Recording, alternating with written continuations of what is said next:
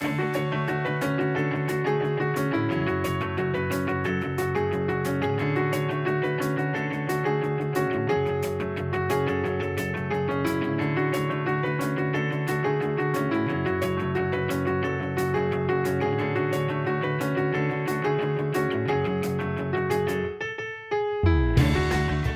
さんこんばんは。時刻は7時半を回ったところです。金曜日の夜いかがお過ごしでしょうか？コーチングサラダ。誰もが人生の主人公。パーソナリティを務めます。かよちこと加藤かよです。本日は7月13日ということでコーチングサラダ。この番組はれいちゃんとかよちの2人のメンタルコーチが集まってより多くの人にコーチングコミュニケーションを知ってもらいたい。そして日常で使ってもらいたい。そんな思いから始まった番組です。誰もが人生の主人公として生きてほしい。それが私たちの願いです。ということで、えー、本日も、えー、やっていくんですけど相方のれいちゃんから自己紹介をしてもらいましょう。お願いします、はい。皆さんこんばんは。改めまして、えー、海外駐在ママのための私らしい幸せライフエディターをしております湯本玲奈です。アドラー心理学をベースに本質的な生き方を追求する駐在妻駐在ママが夢や思いをどんどん叶えていくそんなお手伝いをしています。今週もどうぞよろしくお願いします。はいありがとうございます、えー、改めまして私ライフデザインコーチをしておりますかよちこと加藤かよです。自然体のあなたが一番素敵。将来に迷っている女性が自分らしく自由に生きられるように心と居場所を整え生き方そのものをデザインしていくというサポートをしています。本日もよろしくお願いします。よろしくお願いします。はい今日は、えー、7月13日ということなんですけど、うんうん、えっ、とこの間ね私あのー、お伊勢さんに行ってきたんですよ。そうでしたね。ね関西、うん、関西を回ってくる1週間ぐらいの旅行だったんですけど、はい、で旅行となると、うちには可愛い猫のね 猫の諭吉がいるんですけど、うん。うん、で前はあのペットホテルに、はいはいはい、あのお願いしてたんですよね。で連れてって、でなんかゲージの中にね入れてもらうんですけど、あのちょっと猫ってやっぱりねすごくデリケートなので、うん、帰ってきてからすごいストレスで大変だったので今回はなんかいい方法ないかなと思って見つけたんです。猫専門のペットシッターさんということで、ペットシッターっているんですね。そうなんですよ、であの一度あの旅行の前に来ていただいて、面会をするっていうかね、で猫に直接会って、でお家の中であの何をしてほしいかっていう説明をして、でまあ鍵をお渡しするので、うすごい信頼関係を結ぶんですけど、でその間私が旅行に行ってる間に、毎日来てくださって、でちょっと遊んでいただくと、でその時にあの 動画とかね写真とかをね、でなんかうんちの報告とかね、なんかこんな様子だったっていうのをものすごいたくさん写真を送っていただいてすっごい良かったんですよ。人間並みですね。そうでついでにねあの植木の水やりとかもやってくれちゃって、だからねぜひペットシッターさんおすすめなので探してみてください。ということでえ今日も私とれいちゃんとでお届けしていきます。ここで一曲お届けします。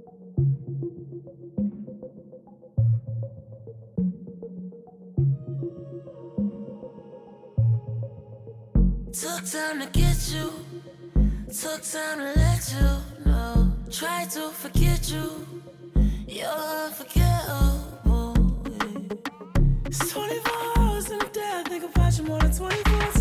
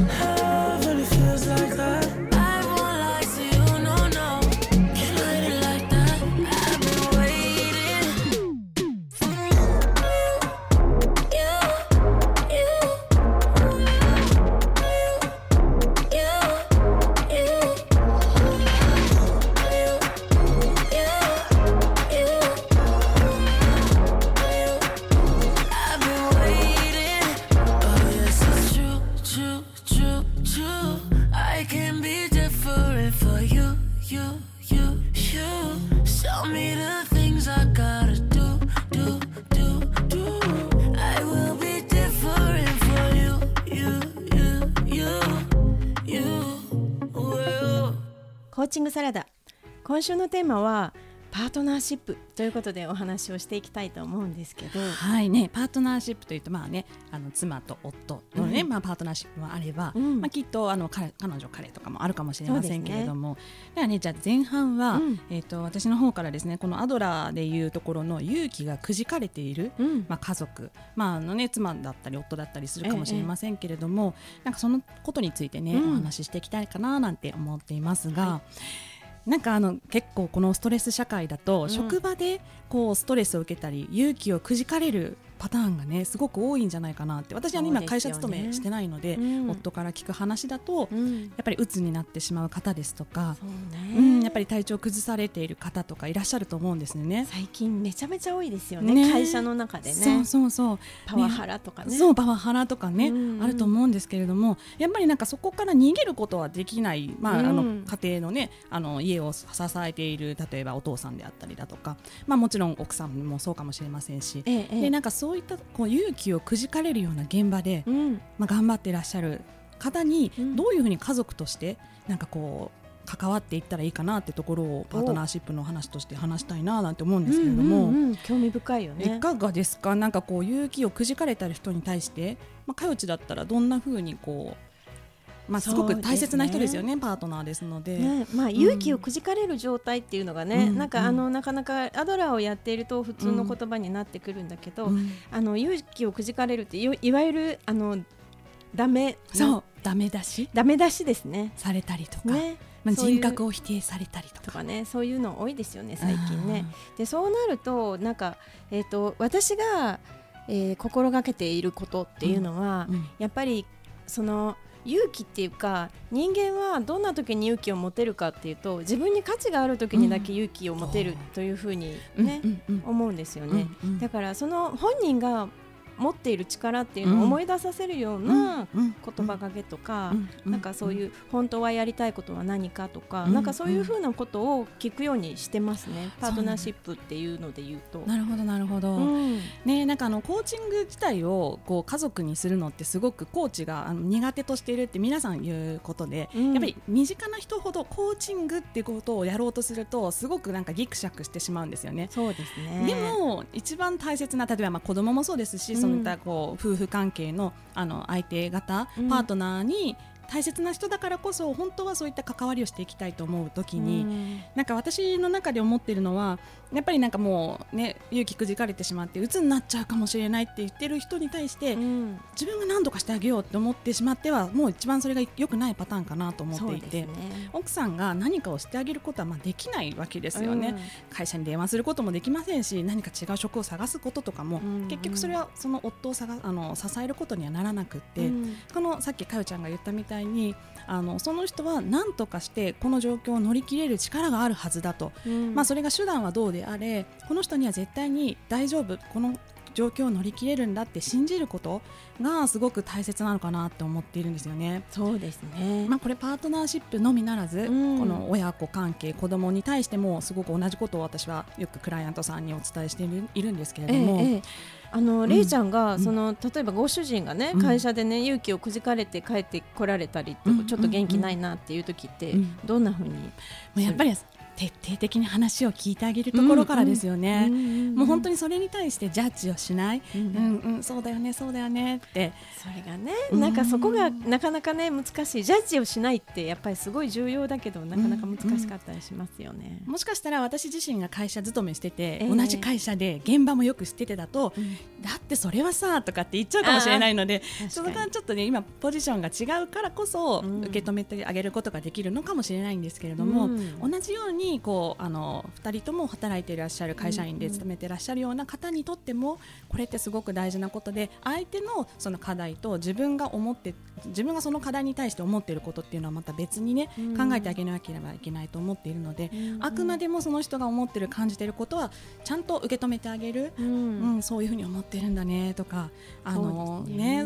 そこが辛いんだねって一度受け止めてあげればまたそこから力が湧いてくるというか。うんうん。うんうんうん。そうですね、うんうんその感情の部分に寄り添うっていうのもね、うんいつも私も思っていることだけれども、うんうん。その感情に寄り添った後に、うん。そのアドバイスは人置いといて、あのその人の感情そういうその人の見ている世界、うんうん。その人が見てきた世界っていうものをどんな風に見えてるんだろうっていう、そこがすごくやっぱりね、なんか置かれてる状況とかをなんか想像してみるっていうのはすごく重要だなって思うんですよね。そうですねまたあと同時に例えばその人がもう本当鬱になりそうなんだなってなった時に、うん自分も同じ状況に置いてみてみ世界は見るんですけれども、うん自分もそこでなんていうんですか本当に一緒に落ちていってしまうのはよく私たち同感と共感は違いますよねっていうのと同じで。やっぱり同じ気持ちになって一緒に落ちていってしまったら、もう二人ともドヨーンとなってしまうと何も解決していかない。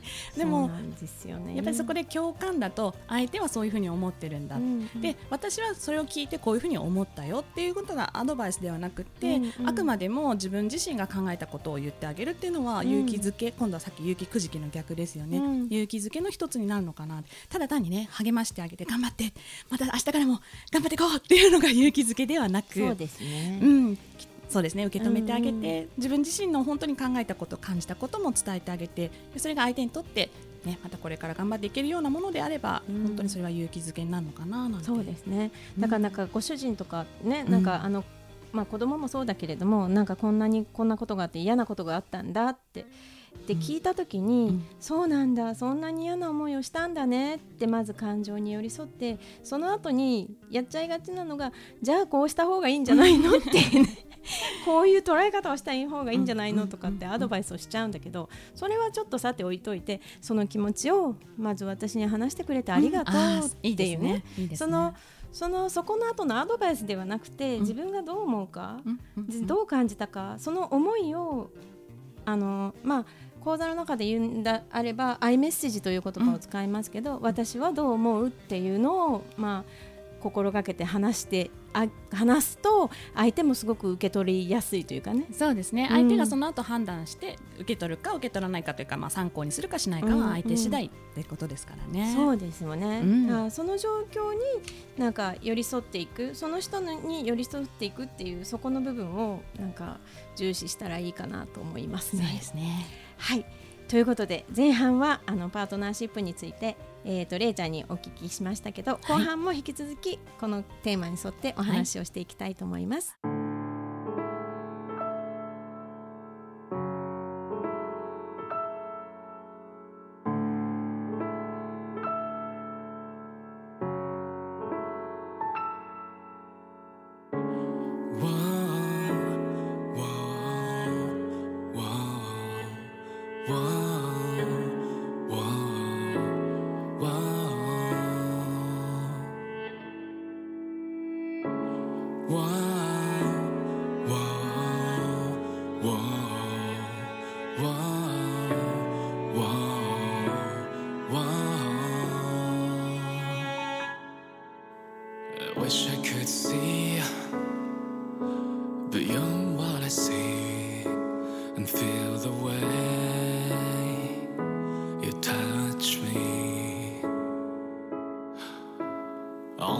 if I still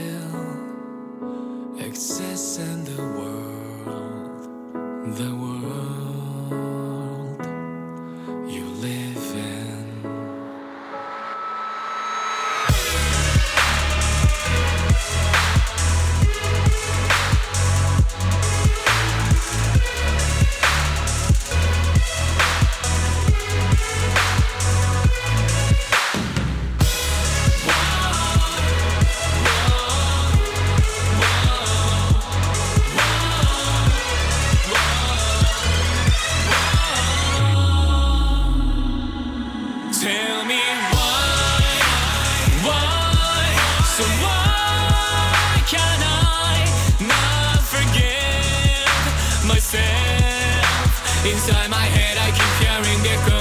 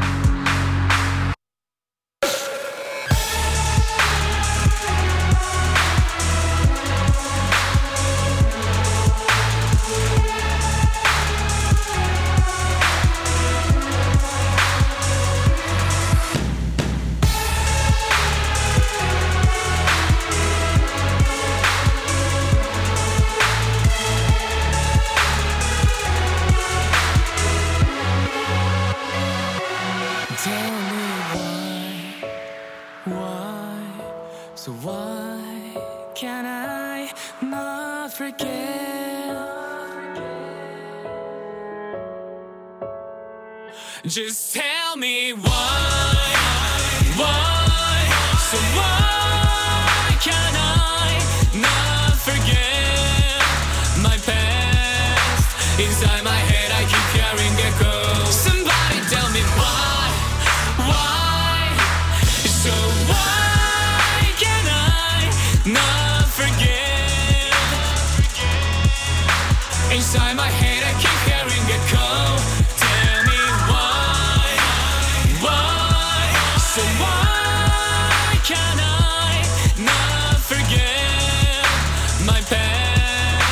Inside my head I keep hearing echo.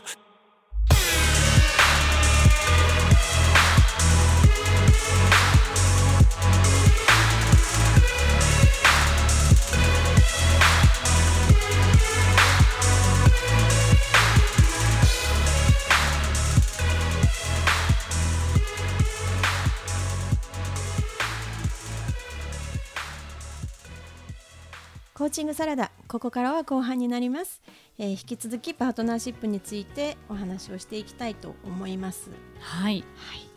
はい。後半はうん。そうですね。えっとね後半はあのうちの講座でよく出てくる夫婦間のうん。なんかコミュニケーションについてちょっとお話をしたいなと思うんですよ。はい。はい、コミュニケーションの中で、うん。なんか私が常に常に言っているのうん。が、ことがあって、うん。それは何かっていうと、うん。一つはあの勝勝敗？勝敗。勝つか負けるか。勝つか負けるかっていう、うんその勝負っていうことをうん。まずは手放しましょうって言うんですよ。うんうんうん。でそれってどういうことかっていうと、うん。なんか最初はねすっごい些細なことで夫婦関係夫婦間の喧嘩ってね人に言うとバカバカしい話ばっかりなんですよ。大体ね。なんかねあの例えばねうちの喧嘩とかだったらね、うん。なんか行き先を決めて、うん。ナビでこう行こうとしてんのにそのナビ通りに夫が行かなかった。うん。でそれでなんでこの道行くの？っていうのから始まって。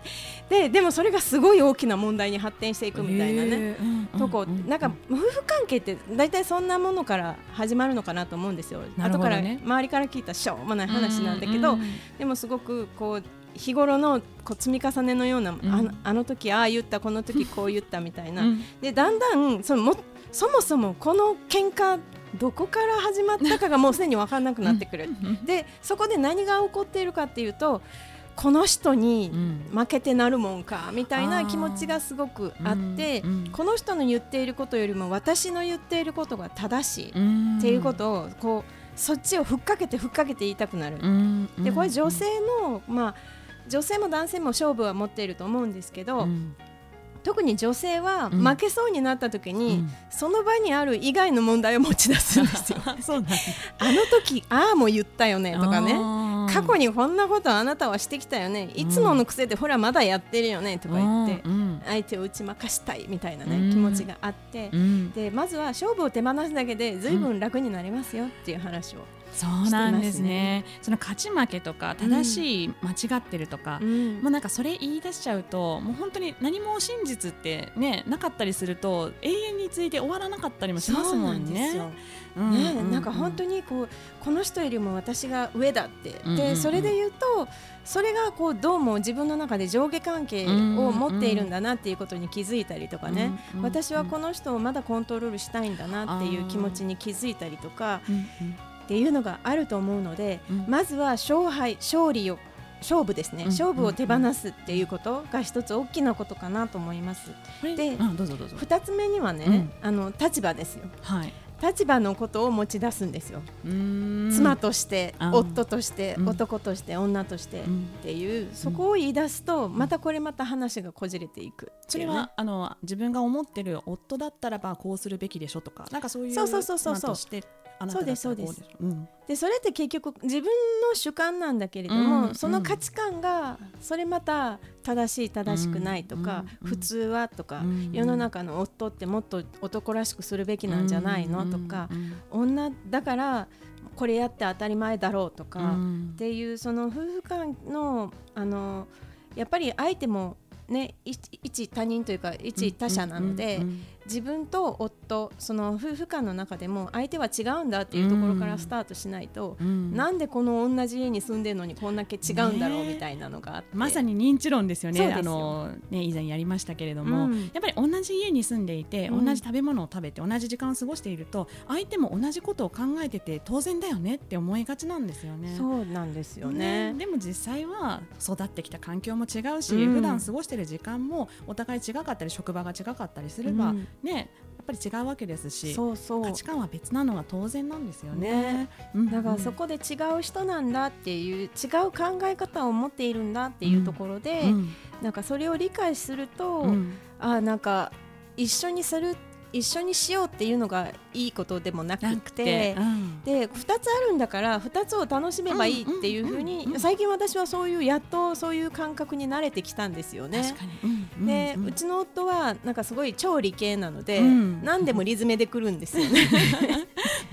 で私はなんかやっぱり女は感情に走るでしょ、うん。だから こうプロセスを大切にしたいのに向こうは結果っていうかねその解決しようとするって、だからなんかそこのそれも男の女のうん考え方が違うんだなっていうのをうん。理解してうん。それをなんか相手を相手の見ている世界に興味を持って、うん。この人の見えてる世界ってどんなんかなって思えた時に、なんか面白いなっていううんところに行ったからすごいあの今スムーズに会話ができているし、うん。あそういうふうに思うんだって。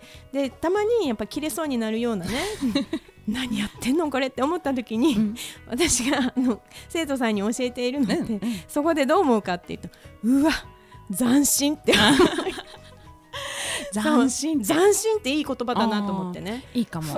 でそこで自分の方に寄せるんじゃなくてうわ斬新ってこの人の世界にはこんなものがあるんだな、うんじゃあそういうのもあって面白いかもなっていうふうにいくと、うんうん。なんかね、あのー、いいかも。1たす1は 2,、うんうん。2以上なんですよ。2以上。でもいつの間にか夫婦って1たす1なのに1を求めようとするっていうかね。んなるほどね。うん、そうするとやっぱお互いどんどんしんどくなってくるし、うんうん。だからやっぱりそこの中で面白さ興味興味深いなと思えていく方向になんか行け行くと夫婦間がそうだったら子供はそれを見ているわけだから。そうですね。ね。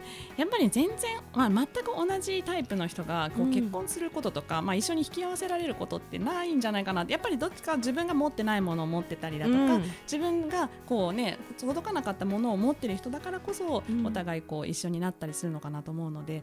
でそれ一緒になったんだったら自分の幅を広げられるチャンスだと思えば、うん。ね、そう斬新とか新鮮とか思って それも受け入れてみる受け止めてみるってなるとねだ自分も楽ですしまたそこを家族がこう、ね、スムーズにいくっていうすごくいいことばっかりですよね。そうですようんね、うんうん。だからやっぱり夫婦って一番なんか自分が見たくないものを見せてくれている言いますね。夫婦は鏡だし、うん。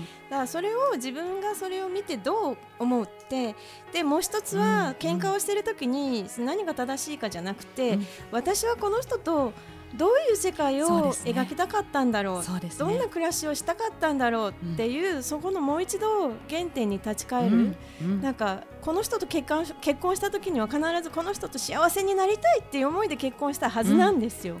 そうですね。ね。そこをもう一度思い出してみたらいいんじゃないかなと思います。はい。はい。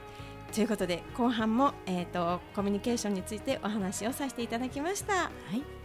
コーチングサラダコーチングサラダでは1日に1つおすすめをお届けしております。今日のおすすめは何ですか？はい。今日はかよちからのおすすめなんですけども、はい。えー、とこれは iPhone の方だけになっちゃうのかもわかんないですけど、はい。えー、と iPhone の中に、うん。あの普通に入っているアプリの中で、うんうん。ヘルスケアっていうものがあるんですよ。でマークはねなんか白地にうん。赤いハートマークがついているものなんですけどね、はい。これが私全然知らなかったんだけどうちの主人がしょっちゅうしょっちゅう見てるなと思って「うん。それ何?」って聞いたら「うん。え知らないの？万歩計だよ」って言ってまえ？ーって言って、うん。で見てみたら本当にあの私も設定設定なんかしてないのに、うん。自分が歩いたえ距離とかね歩数とか上がった階段あ回数とか、うんうん。なんかそういうものがもうずっと毎毎日毎日出てるんですえよ。ー。だから本当にこの間いお伊勢さんいた時なんて、はいはいはい。なんかね2万歩に近いぐらい歩いててすっごいテンション上がったんですよ。うん。だから一日見ると、うん。あなんかエスカレーター乗るところを階段で行こうかなとか、うん。自分でこう、うん。なんかねそういうこうレコーディングダイエットじゃないけどなんかそれに近いものがあって、モチベーションが上がるので、うん。ぜひ iPhone 持ってる方はチェックしてみると楽しいと思います。いいですね。はい。ということではい。コーチングサラダをやってきましたけど、はい。どうでしたれいちゃん？ねえやっぱり最後におっしゃってたこう夫婦関係の場合は、うんうん。何か喧嘩があった時とかにね、うん。本当は私たちこうどうなっていきたかったのかっていうのは、本当にそれは大切なことなのかなと思ってどうしても目の前のことにねこうん。うとらわれがちだと思うんですけれどもやっぱり私たちアドラー流のコーチングをやっていくコミュニケーションやっていくものとしては、その先にどんな未来を描いてきたかったか、それ自分だけじゃなくてパートナーとどういうふうに描きたかったかっていうのをうん。大切にしていきたいなって改めて思いました。そうですよね。はい。はい。それでは本日のコーチングサラダこの辺でお開きとさせていただきます。はい、パーソナリティはかよちとれいちゃんでした。それではまた来週。良い週末を。